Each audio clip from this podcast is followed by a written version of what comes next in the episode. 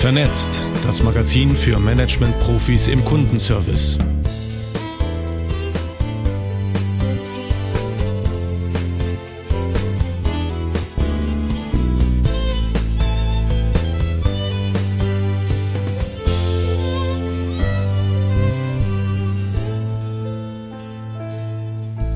Hafners Kolumne. Frau Puhvogel arbeitet nun auch im Homeoffice. Vernetzt, Ausgabe 23 im ersten Halbjahr 2021. Erfunden, verfasst und hübsch vertont von Nils Hafner. Ach, Homeoffice.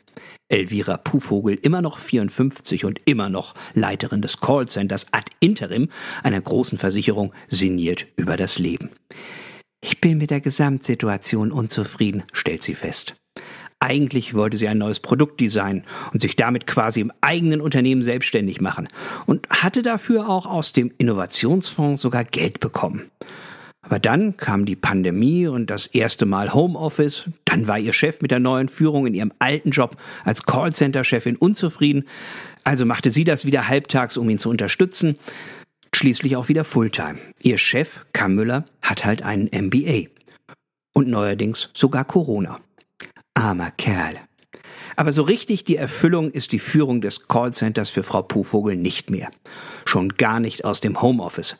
635 Leute im Kundenservice aus dem Homeoffice betreuen. Ein Sack Flöhe wäre leichter zu hüten. Item, denkt sie und starrt auf ihr Cockpit. Eigentlich ist es ja enorm, was einem so Berater innerhalb von drei Monaten hinzaubern können, wenn die Zeit drängt. Sie kann alle Kennzahlen ihres Centers in Echtzeit verfolgen. Wartezeit, Service Level, Erstlösungsquote, Anzahl der eingeloggten Mitarbeiter innen, das steht da tatsächlich. Die einzige Überschrift über drei Zeilen mit Sternchen. Und sogar die Anzahl der wartenden Kunden kann sie für alle drei Warteschleifen sehen. Wow, auch die Voice-over-IP-Infrastruktur kann sich sehen lassen. Welche Organisation hat es schon geschafft, über 300 Menschen in einem virtuellen Callcenter gleichzeitig mehr oder weniger reibungslos mit Kunden telefonieren zu lassen? Als das vor zehn Jahren die Genesis und Swisscoms dieser Welt erzählt haben, hat sie es ja nicht geglaubt. Und stolz ist Elvira nicht nur auf die Technik und die Infrastruktur, sondern vor allem auf ihr Team. Klar, der Krankenstand hat sich ein wenig erhöht. 42 Mitarbeitende zurzeit und einer sogar mit MBA. Und kaum einer fehlt wegen psychischer Probleme. Davon zeugt auch der Fotowettbewerb Mein Homeoffice, den die Personalabteilung neulich veranstaltet hat. Mehr als 400 Teilnahmen aus dem Callcenter. Ach, und was für tolle Fotos. Karin Mergereit, die einen Monitor mit direktem Draht im Kinderzimmer im Büro hat, um Ruhe zum Telefonieren zu haben. Adrian Berger, der sich wirklich eine Menge Pflanzen auf seine 32 Quadratmeter gestellt hat. Und Specki Neumann mit seinen 14 Katzen. Nee, nee, der ist eher Wirt. Kommt aber gut an bei den Kunden. Peinlicherweise hat Elvira den Wettbewerb selbst gewonnen. Ihren Arbeitsplatz hat sie seit zwei Monaten im Keller.